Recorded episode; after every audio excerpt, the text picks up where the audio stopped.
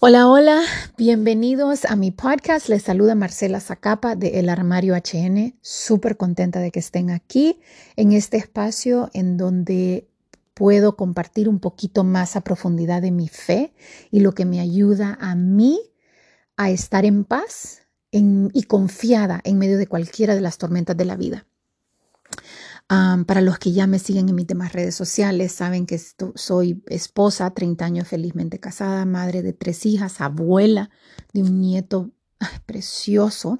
Ya he hablado de eso en mi podcast y pues lo que quieran llamarle todavía no sé cómo llamarme, pero tengo mi canal de YouTube, mis redes sociales en donde les enseño a vivir bonito. Y hoy quiero hablarles un poquito de cómo saber cuál es la voluntad de Dios para nuestras vidas. Y estaba pensando en eso hoy en la mañana porque veo cómo las redes sociales han cambiado un poquito, un poquito bastante, la percepción que nosotros tenemos de la búsqueda de respuestas. A ver, cuando yo empecé a caminar con Cristo, que yo tenía tantas dudas, no existía Google y mucho menos TikTok y Instagram y todo eso. Y yo me acuerdo que yo literal tenía que ir a las bibliotecas cristianas, buscar los libros, medio leer y averiguar, leyendo un poco adentro de qué trataba, quién era el autor. Luego regresar a mi casa con la Biblia física en mano y leer el libro, tomar notas, ir a la Biblia. O sea, todas mis dudas para llegar a la respuesta no era, oíme, googleame qué dice la Biblia de matrimonio. ¿Me caso con él o no? Googleame qué dice la Biblia acerca del trabajo. Sabes que ahora es tan queremos nosotros nosotros las respuestas tan fáciles y tan rápidas y tan al grano, ¿sabes? O sea, TikTok si no puedes dar en tres minutos una receta que antes era, espérate, tenés que, tenés que marinar el pollo dos días. No, no, no, en tres minutos ya te tengo una cena. Si no es así, no, no, no gusta, no, ni siquiera entra a la ecuación. Y, y de verdad que antes era poder tener esa profundidad de en Dios, en nuestra fe, poder tener esas raíces que, que permiten que un árbol crezca grande y fuerte y que no sea fácilmente botado, tomaba tiempo. Necesitabas paciencia, necesitabas constancia y consistencia. Y hoy día, el problema es que el cristianismo a veces lo buscamos más como un video de TikTok. Búscate una receta de pollo para hoy. ¿Sabes? Es que tengo un problema hoy en la noche que quiero hacer cena. Esos son los ingredientes que tengo. Y googlea Receta fácil de pechugas de pollo deshuesada. Brum. Receta fácil de pasta. Y, y sí me da, sí, sí tengo temor de que la generación que viene después de nosotros está todavía más mal acostumbrada a decir, qué hueva. O sea, tengo que ir todos los domingos a la iglesia. Qué hueva, tengo que leer un poquito mi Biblia todos los días. no, es que mejor más fácil. No, pero fíjate que yo no voy a la iglesia. Yo lo que hago es que sigo un TikTok. ¿Ves? Yo sigo a esta muchacha que viera qué bello habla de Dios y me da una paz y se ha convertido más como en un cafecito. No, tomémonos un cafecito, eh, ¿verdad? Y, y, para dar todavía un ejemplo más mundano, decir, ay no, yo salgamos a tomar unos tragos con las amigas para relajarme, ¿sabes? Se ha convertido en algo tan superficial y tan vano que nos evita realmente tener acceso a todo lo que Dios quiere de nosotros. Entonces, con esa introducción, déjenme leerles lo que estaba estudiando hoy en la mañana, que es el Salmo 25. Y ya me conocen que yo medio parafraseo, aquí donde me ven estoy en mi cuarto de oración y tengo mi iPad con dos versiones de la Biblia, una en inglés, una en español, entonces voy a jugar con ellas porque quiero que al final entiendan como, como el mensaje y que, que sea como relevante a hoy, como que te está hablando, porque de hecho esa es la Biblia, son cartas de gente que vos eh, admirás o crees que te la están diciendo a vos, ¿verdad? Entonces empieza Salmo 25, un salmo de David, y dice, Señor, a ti te entrego mi vida. En ti confío, Señor. No permitas que me humillen o que mis enemigos se burlen de mí, porque nadie que confíe en ti jamás será humillado.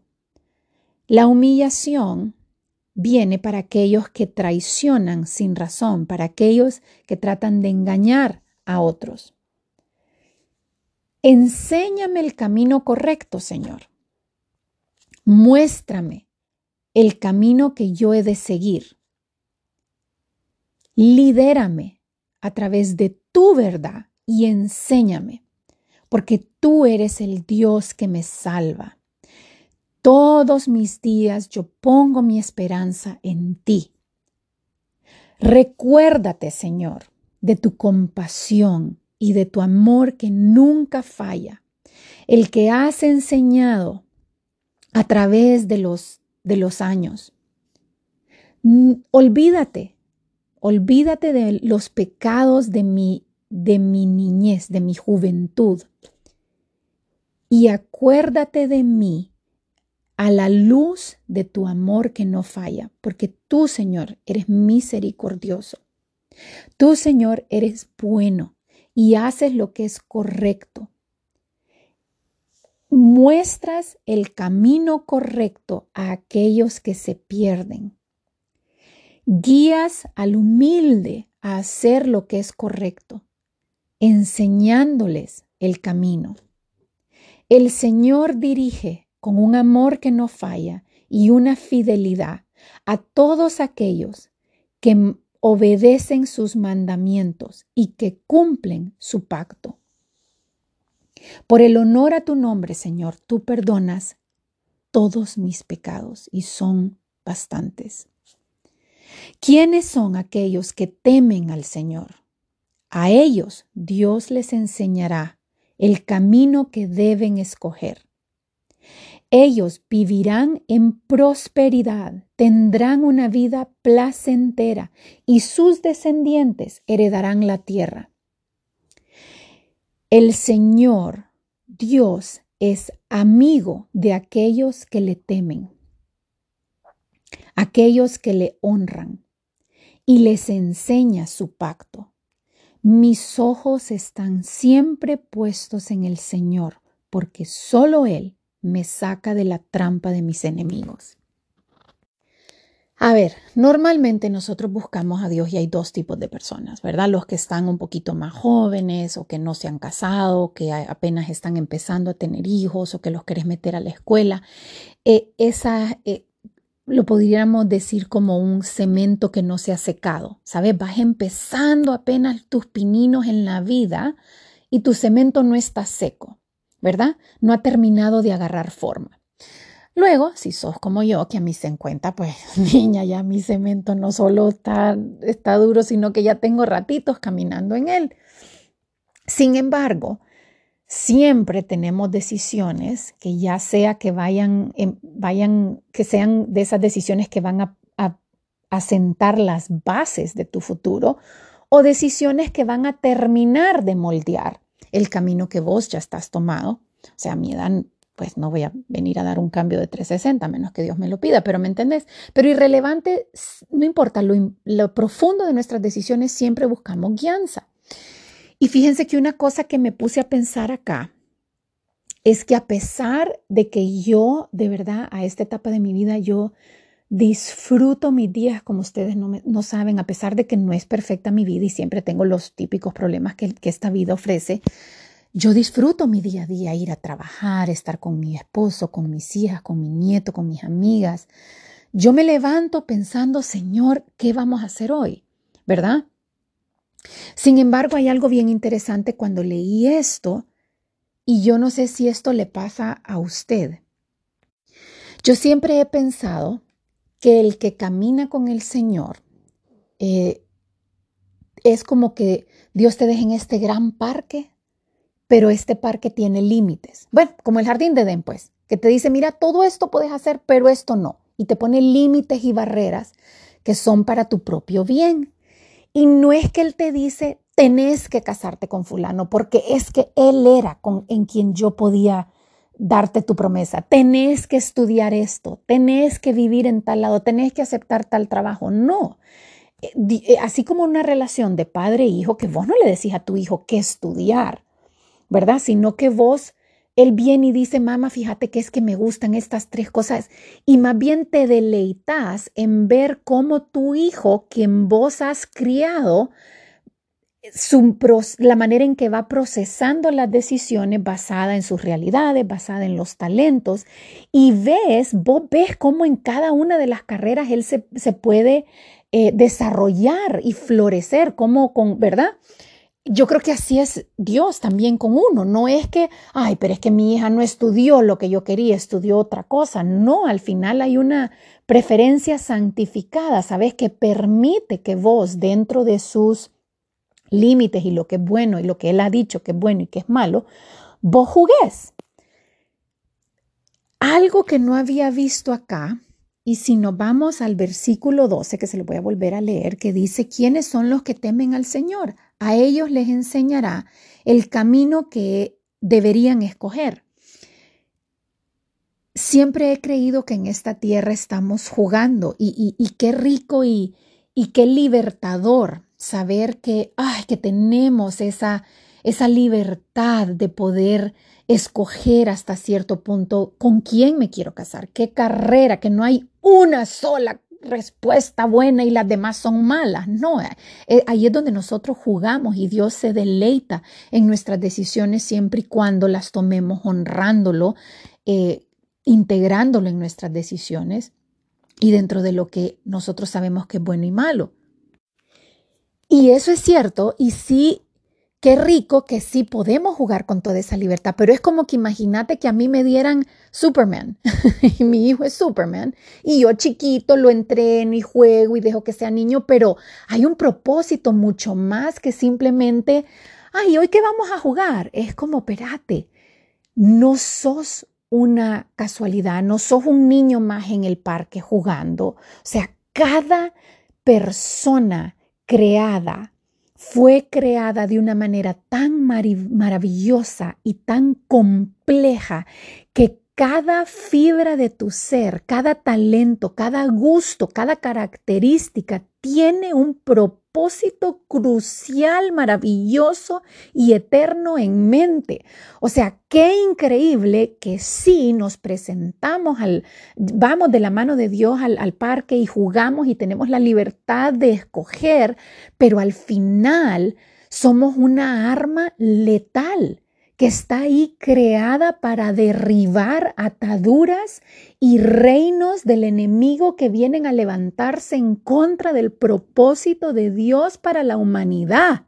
O sea, wow, yo no solo estoy decorando casas bonitas, yo no solo estoy jugando con mis niñas, yo no solo estoy haciéndole la cena a mi marido, cualquier tarea que usted hasta el día de hoy miraba como, ay, que tengo que llevar a los niños acá, es que tengo que tener que, hay que escoger la casa, es que, espérate, espérate, espérate. Sí, pero también cada una de esas decisiones es una es una estrategia de guerra que te acerca a ser el reflejo de Jesús en este mundo para que con una tan sola persona que vea en vos su amor, su paz, su propósito, su sabiduría, su salvación, ya sea motivo de fiesta en el cielo.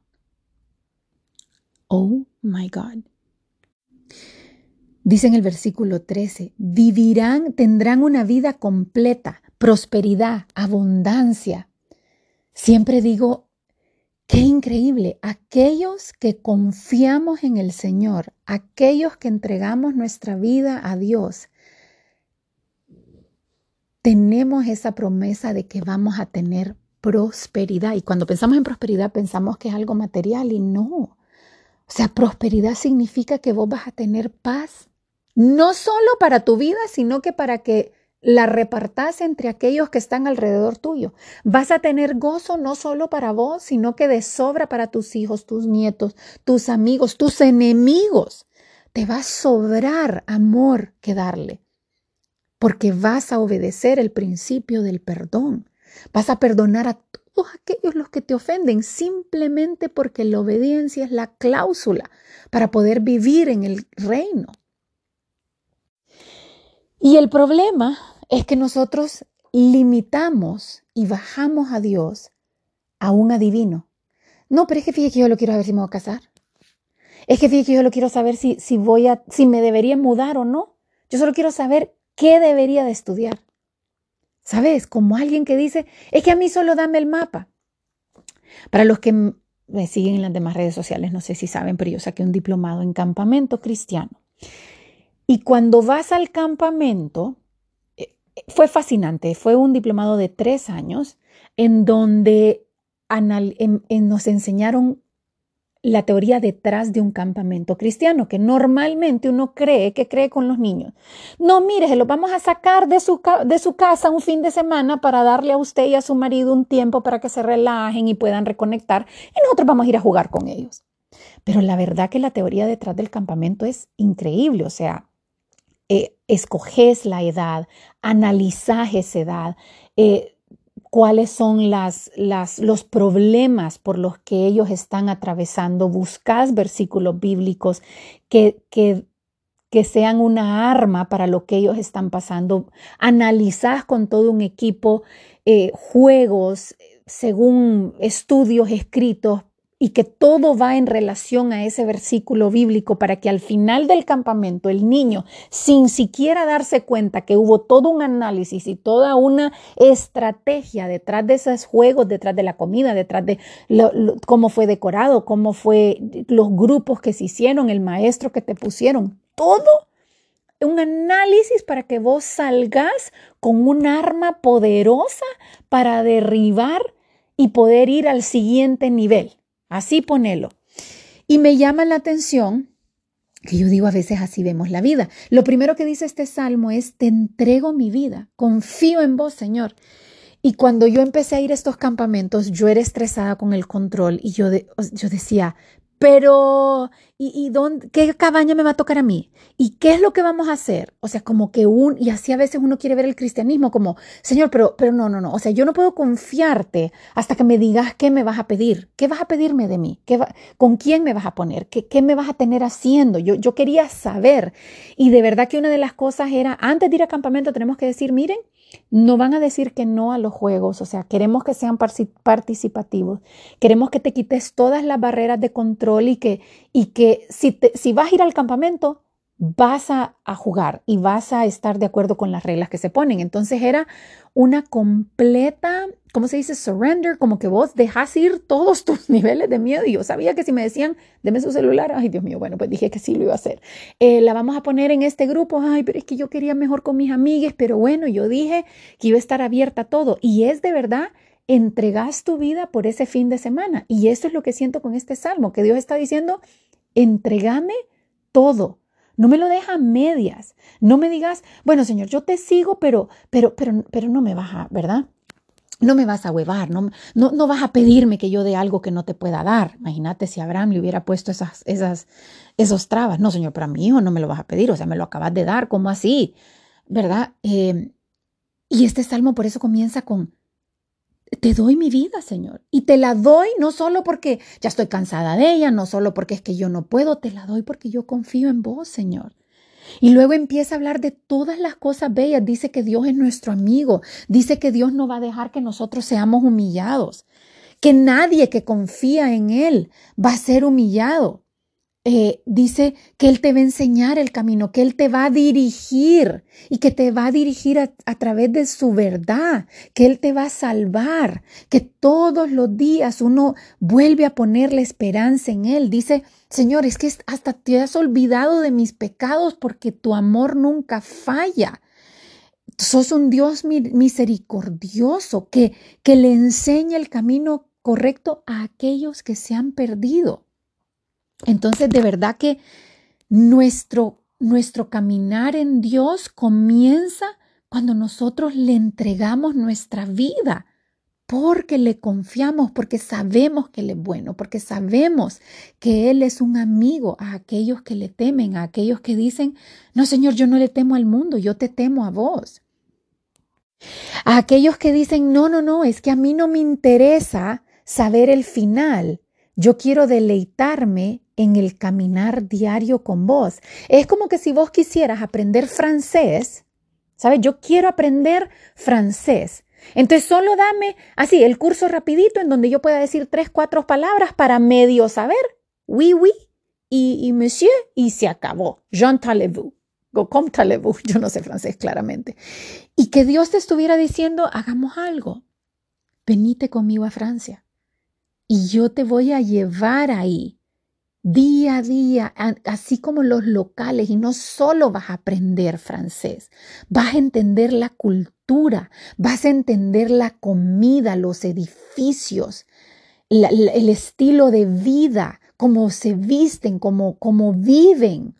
Vas a ser saturado en esa cultura, tanto así que no solo vas a saber decir hola y adiós, sino que vas a poder vivir en Francia como un francés. ¿Ven la diferencia?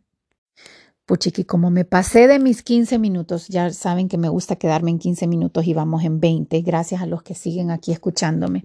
Solo quiero terminar diciendo que la belleza para aquellos que vivimos con Dios es que Él se encarga, Él de verdad toma control de su vida y ya sea que vos estés en este caminar cristiano sin entender las ramificaciones y la profundidad de lo que Dios puede hacer en tu vida, Él se encargará de que el propósito para el que fuiste creado se cumpla en tu vida, que todos aquellos talentos y dones que Él te dio que vos ni cuenta te dabas, sean utilizados para su gloria, que vos poco a poco vas a ir empoderándote de quien Él te creó a ser, no solo para ser una buena madre, para ser una buena esposa, para ser una buena profesional, para ser una buena hija, cualquiera que sea el aspecto o la necesidad que vos tenías en tu vida por la que lo buscaste, Él lo va a llevar todavía más allá de lo que vos jamás creaste y no solo vas a estar impactando la vida de tus hijos, la vida de tu marido, el lugar donde vos trabajás, sino que vas a estar impactando a aquellos que ni te conocen, aquellos que vos ni cuenta te vas a dar hasta que estés en el cielo y digan, ¿te acordás aquella vez que vos estabas tratando con tanta misericordia y tanto amor a aquella persona que te humilló en el trabajo? ¿Te acordás aquella vez que vos estabas dando una presentación con tanta sabiduría y con tanto amor y con tanto entendimiento y con tanto aquella vez que compartías una visión que nosotros decíamos, ¿de dónde sale esta visión? Vos me estabas enseñando que Dios era real, que Dios existe y que no solo quiere que nosotros lo busquemos para un TikTok de sí o no, que no solo lo busquemos para entretenimiento, sino que lo busquemos para tener una relación eterna imperecedora y que salve a todo aquel que nos vea. Ese es el propósito del cristianismo. Esa es la razón por la que Dios mandó a Jesús a morir por esa cruz. No solo para que usted sea salvado, sino que tenga un propósito y una misión de reflejar su amor y su perdón a todos aquellos que están perdidos, caminando de la mano de Él en obediencia, paso a paso, para que miles lo sigan y digan, yo quiero seguir a tu Dios. Gracias por estar aquí y déjenme los comentarios si les gustó, déjenme dudas, déjenme preguntas porque seguimos creciendo en comunidad juntos. Que Dios los bendiga y los guíe cada segundo de su vida.